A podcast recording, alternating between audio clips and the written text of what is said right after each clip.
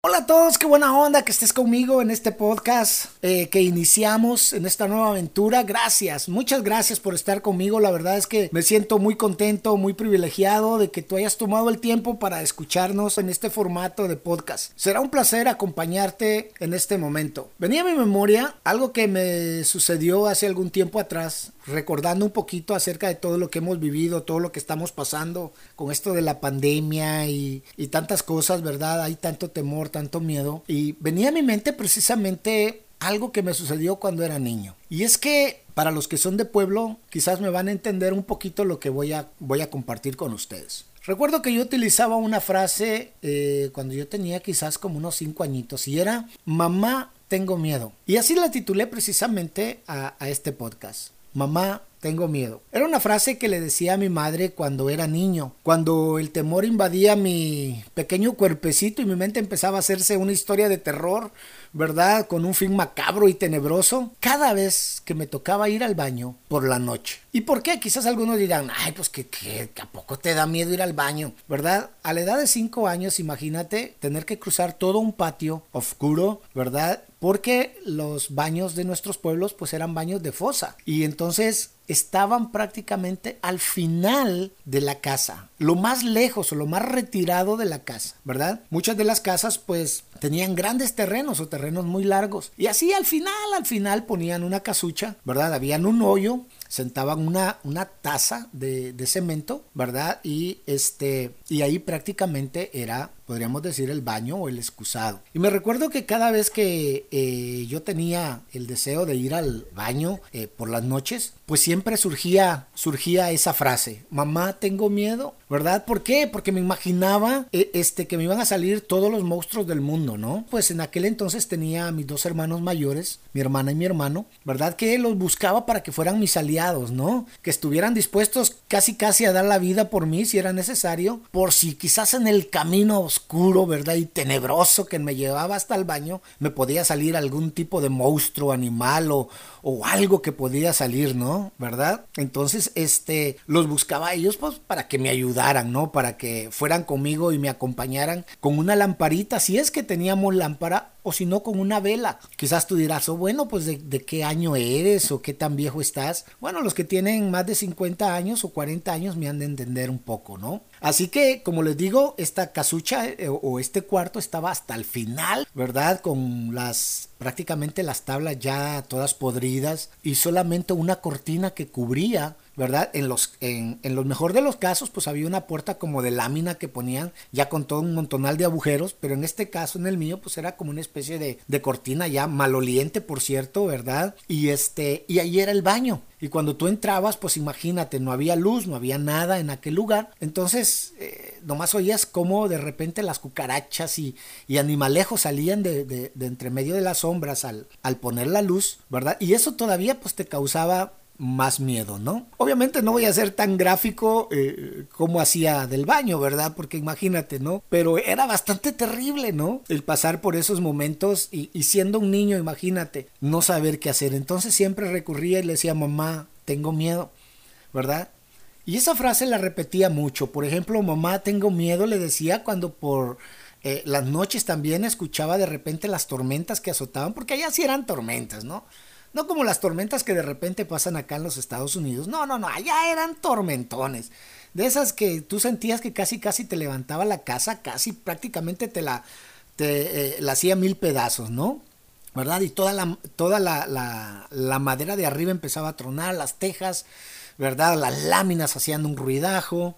Entonces, este, cuando llegaban las, esas, estas tormentas enormes que azotaban el pequeño pueblo donde yo vivía, ¿verdad? Eh, este, los estruendos prácticamente iluminaban todo el cielo, ¿verdad? Parecía que, que Dios nos estaba tomando fotografías y nos estaba flachando en la noche, ¿verdad? Como para querernos retratar, ¿no? En aquel momento de angustia que al menos yo como niño sentía, ¿no? Y me recuerdo, haciendo un paréntesis, me recuerdo por cierto una noche que estaba una tormenta enorme, no había parado de llover durante dos, tres días y esa noche se soltó unos relámpagos fuertesísimos. Y me recuerdo que en la puerta de, la casa donde nosotros vivíamos, eh, todas, las, todas las calles eran de piedra y las banquetas un poquito levantaditas, ¿no? pero el agua llegaba prácticamente hasta las banquetas. Era un río, era completamente un río lo que, lo que pasaba ahí. Y me recuerdo que empezamos a escuchar gritos, pero gritos aterradores, gritos como, como algo espantoso, ¿no? De, de temor, de, de, angustia, ¿no? Y es que en la puerta de la casa, las puertas de las casas, para darte un poquito de idea, eran un poquito metidas hacia, hacia adentro. Estaba como unos dos pies adentro de lo que era la acera, ¿verdad? E, este, la puerta, bueno, y eran puertas enormes, grandísimas, de madera, ¿no? Muy, muy altas. Pues ahí acurrucadito estaba uno de mis amigos, ¿verdad? Él tendría como unos seis años quizás en ese entonces, nunca se me va a olvidar, David, ¿verdad? Y él estaba acurrucado ahí con un miedo porque la tormenta lo agarró en la calle viniendo de la tienda, la tormenta fuerte, ¿no? Fuertesísima, lo agarró ahí y ya no alcanzó a llegar a su casa y por lo fuerte de la tormenta, él no tocó la puerta de nosotros, sino que simple y sencillamente se quedó acurrucado ahí pensando que iba a pasar la tormenta, pero al escuchar los rayos, las centellas y todo lo demás, ¿verdad? Sintió un gran temor, un gran, una gran angustia y no podía este, parar de llorar y gritar. Ah, afortunadamente nos dimos cuenta, mi abuelo en ese entonces abre la puerta y lo ve ahí a él empapado prácticamente y como que su mente ida, sus ojitos idos, ¿verdad? Para no hacerte tan largo el cuento, ese muchacho quedó mal de su cabeza después de esa experiencia tan tenebrosa que pasó en ese momento. Era un chiquillo, seis años, quizás tendría cinco o seis años. Y fue algo muy terrible, ¿no? Algo muy espantoso. Yo me imagino eh, la angustia de él, eh, porque gritaba mamá, papá, ¿verdad? De angustia, de auxilio que él estaba pidiendo. Así que imagínate, ¿no? Así que, al igual que quizás David, yo me encontraba así, mamá, tengo miedo, cuando de repente llegaba la noche y al irme a acostar miraba hacia el techo de la casa, ¿verdad? De aquel pequeño cuartito donde dormíamos todos, y de repente miraba entre las paredes de adobe así todas picadas, miraba figuras y este, y mi camita, pues, ah, era pequeña, sí, pero de repente volteaba hacia el cielo, hacia donde estaba el tejado, porque era teja con, con unos, como con unos pedazos de, de madera que cruzaban de un lado a otro, pequeñas vigas, y entre las, entre las tejas todas quemadas, ¿verdad? Miraba figuras.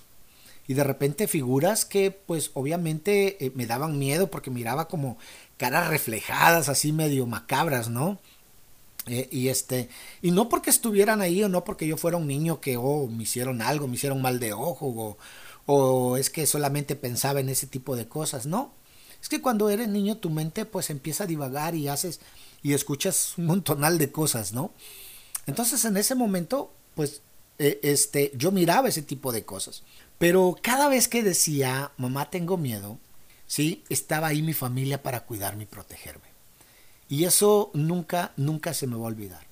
Y recuerdo que mis abuelos este, eran personas de fe. Y digo eran porque ya fallecieron, ¿verdad?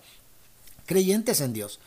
Y me decían, tranquilo, mijo, todo está bien, ¿sí? Y me recuerdo que sacaban la Biblia y me leían el Salmo 23 o el Salmo 91.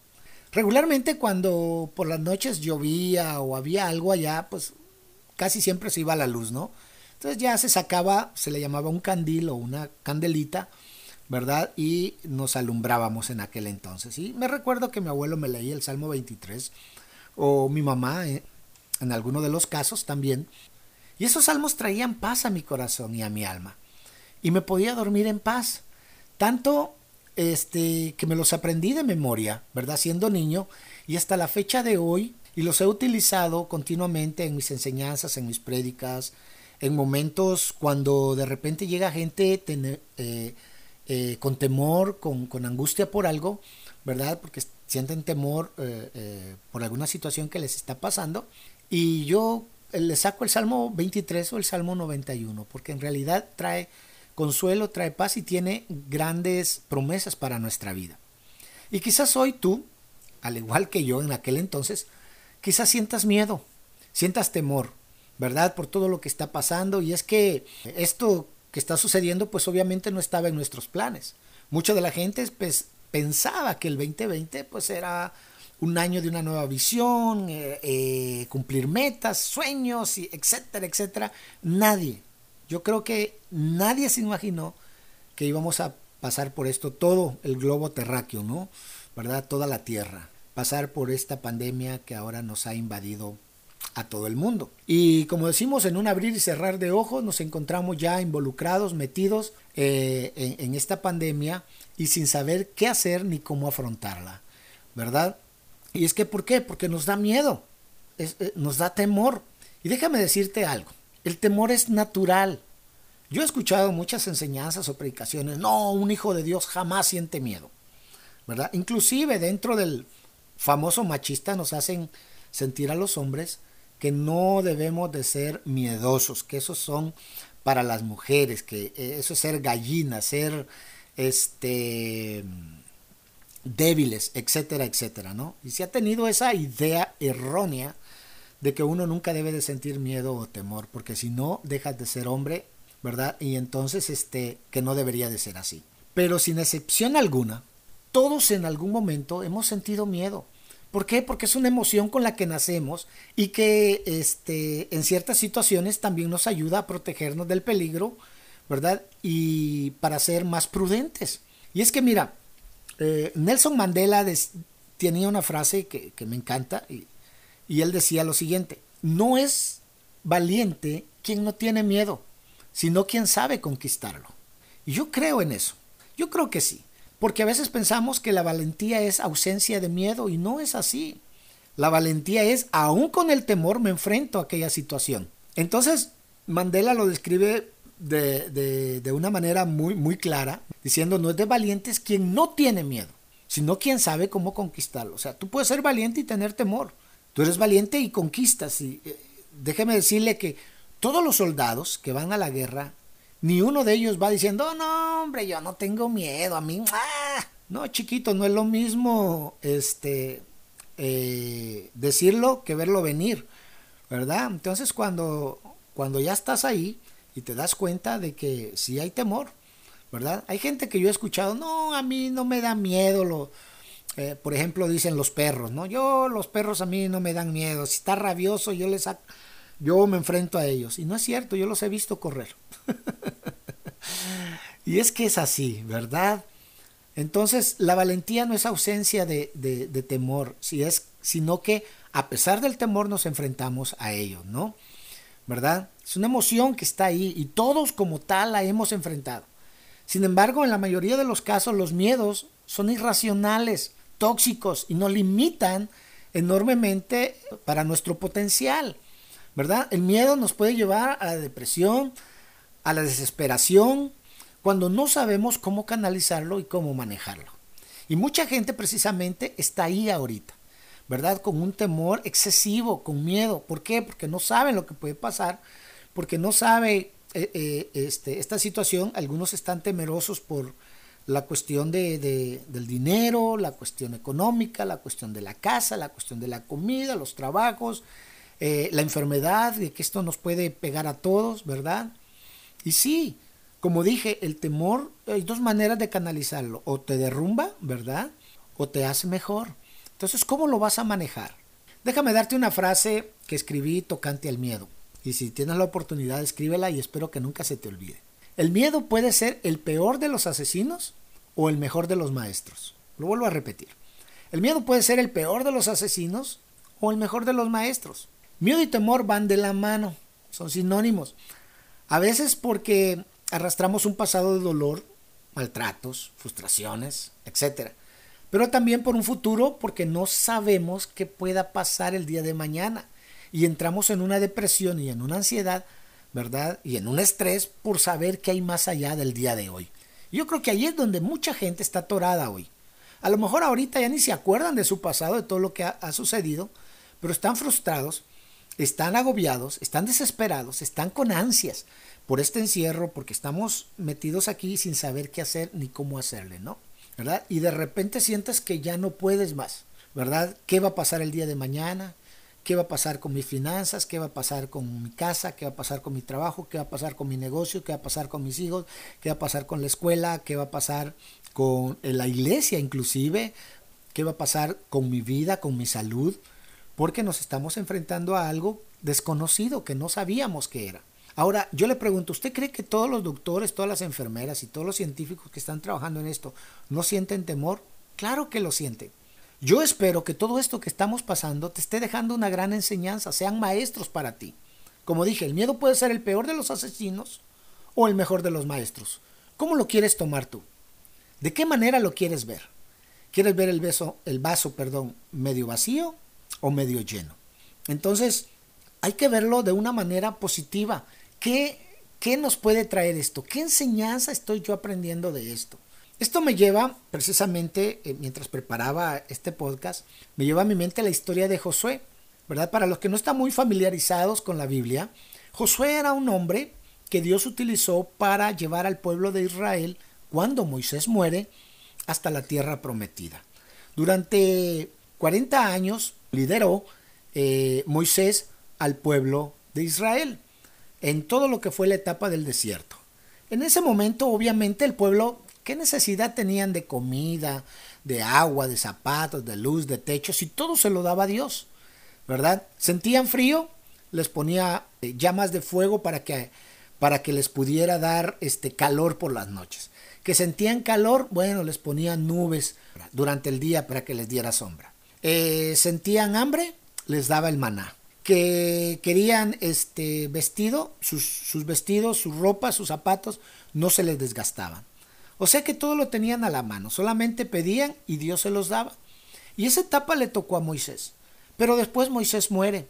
Y cuando entramos ya eh, en el libro de, Josué, nos damos cuenta, ¿verdad? Que ahí ya Dios le dice a, a Josué, Josué, mi siervo Moisés ha muerto, ahora te toca a ti pasar todo este pueblo ¿verdad? Hasta la tierra prometida.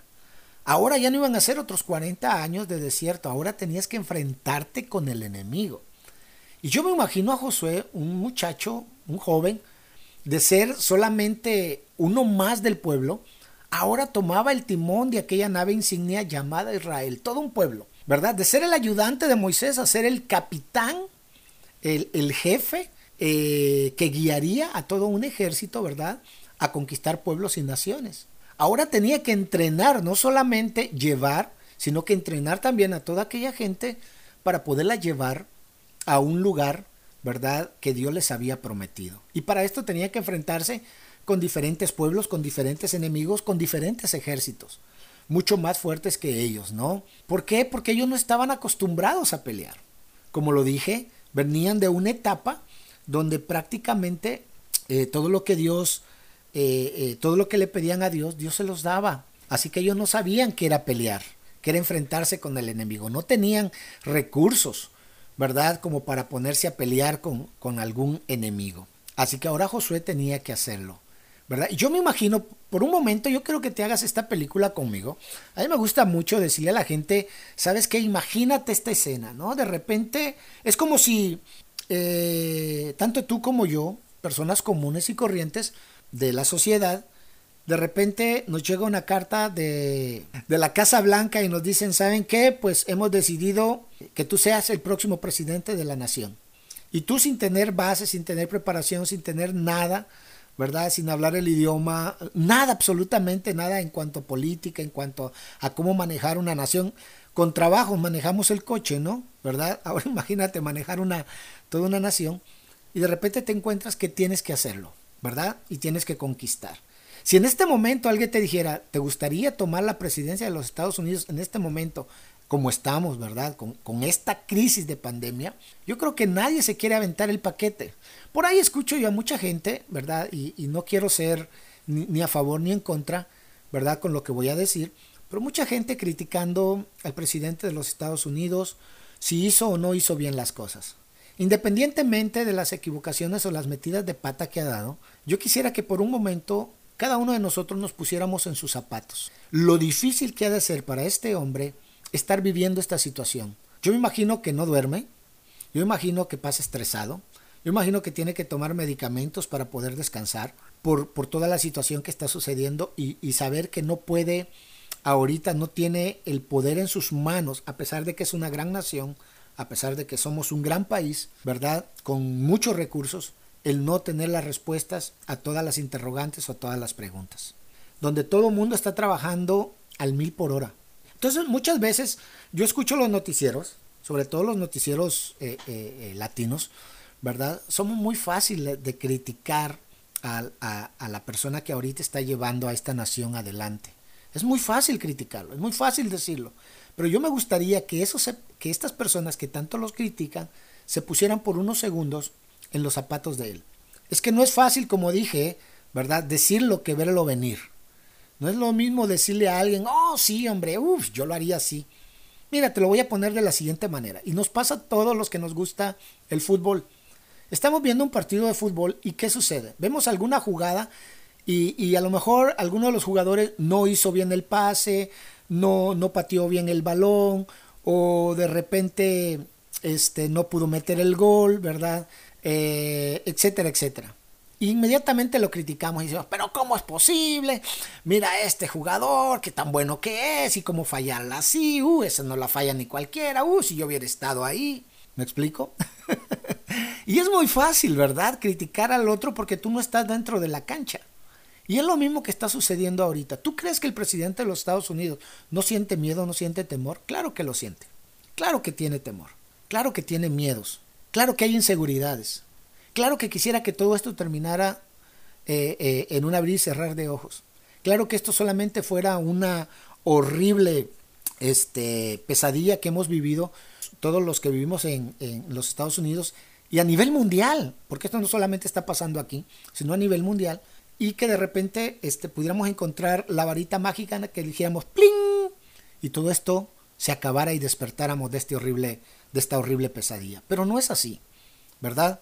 Entonces, volviendo a la historia, esto solamente fue para, para poner en contexto lo que estoy tratando de decirte.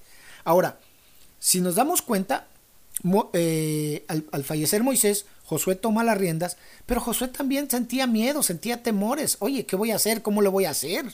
¿Verdad? Esto no va a ser nada fácil.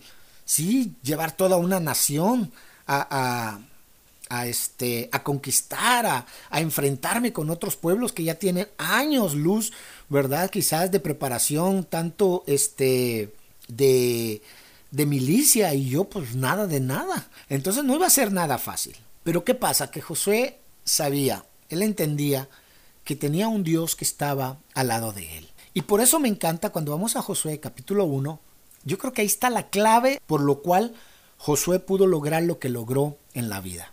En el versículo 6, en el 7, en el 9 y en el 16, Dios le manda esto y le dice, mira, como quien dice, pon atención, ¿ok, chamaco? Inverbe, listen to me. Look at me, ¿verdad? Mírame. ¿Sí? Mira, te tengo algo que decir, algo que es muy importante. Ahora yo te digo las siguientes palabras. Mira que te mando que te esfuerces y seas valiente. No temas ni desmayes porque yo estaré contigo. Escucho muy bien lo que le dice. Quiero que seas valiente. No temas ni desmayes porque yo voy a estar contigo. Sé que muchos sienten temor, sienten miedo. Y como dije hace un rato, ¿no? La, la, la frase de Nelson Mandela, no es valiente quien no tiene miedo, sino quien sabe conquistarlo. Josué se encontraba en eso. Dios sabía cómo estaba Josué, la situación que estaba pasando, cómo la estaba pasando, ¿verdad? Eh, el, el, saber que tenía un paquete encima grande de llevar toda una nación al lugar donde Dios le había mostrado. Y para eso todavía le quedaba camino por recorrer. Así que imagínate por unos segundos este, y ponte en el papel de Josué. Y Dios sabía eso, pues oye, Dios conoce hasta lo más profundo de nuestro corazón. Dijo, yo sé que sientes miedo, Josué, yo sé que estás atemorizado, yo sé que sientes angustia en tu corazón quizás ahorita, yo sé que quizás estás este, estresado, ¿verdad? Eh, por todo lo, lo que está aconteciendo y por lo que va a acontecer. Yo lo sé, decía un pastor, sé que estás en crisis y temor porque me lo dicen tus ojos. Dios miraba fijamente, me imagino, a Josué y podía ver el miedo que había en él. Y como dije, era normal.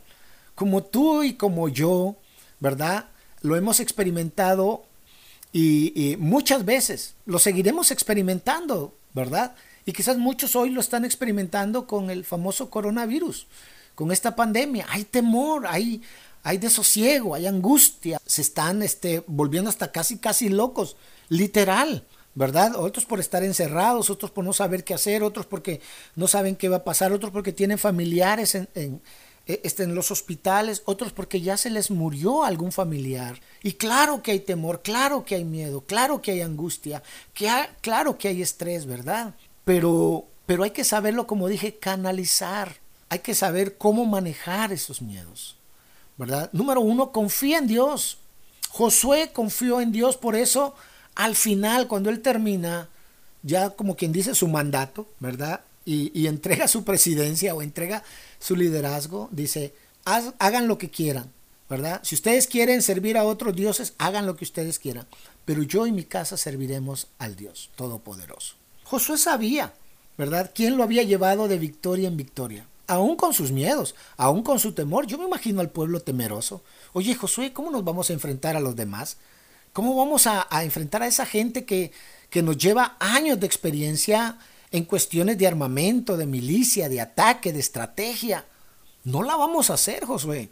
Nosotros somos un pueblo que, que prácticamente todos nuestros antepasados murieron en el desierto. Estamos chavos, no sabemos eh, qué onda, ¿no?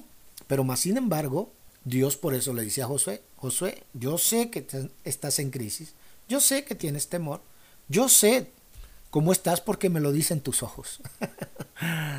Pero solamente te digo, mira que te mando que te esfuerces, sé valiente, no temas ni desmayes, porque yo estaré contigo donde quiera que vayas. Por eso el Señor se lo repite una y otra y otra vez. Si Josué hubiera sido un hombre que dices tú, no hombre, José, qué miedo le da este chavo. Para nada, este es un super valiente, no es un superhéroe.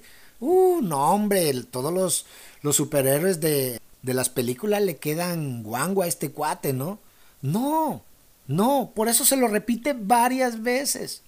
Solo esfuérzate, sé valiente, esfuérzate, sé valiente, esfuérzate. O sea, la milla extra. Si te quedas sentado con el miedo, no vas a poder hacer nada. Pocas palabras le dijo, pon en acción tus miedos.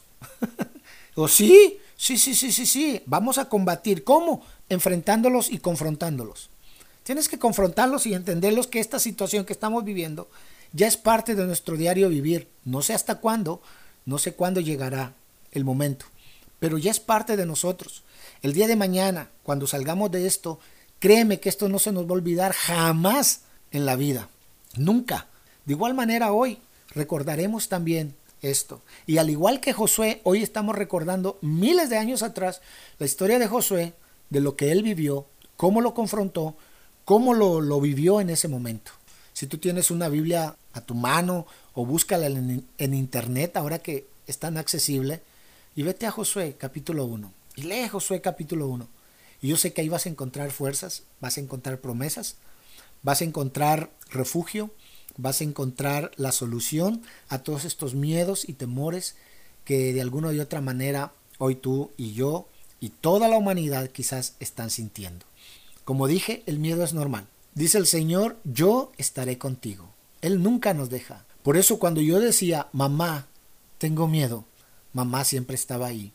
Mis abuelos siempre estaban ahí. Mis familiares siempre estaban ahí. Para hacerme sentir en paz, en tranquilidad en momentos de angustia, en momentos de crisis, en momentos en que yo sentía que ese largo camino al baño me iba a causar gran temor.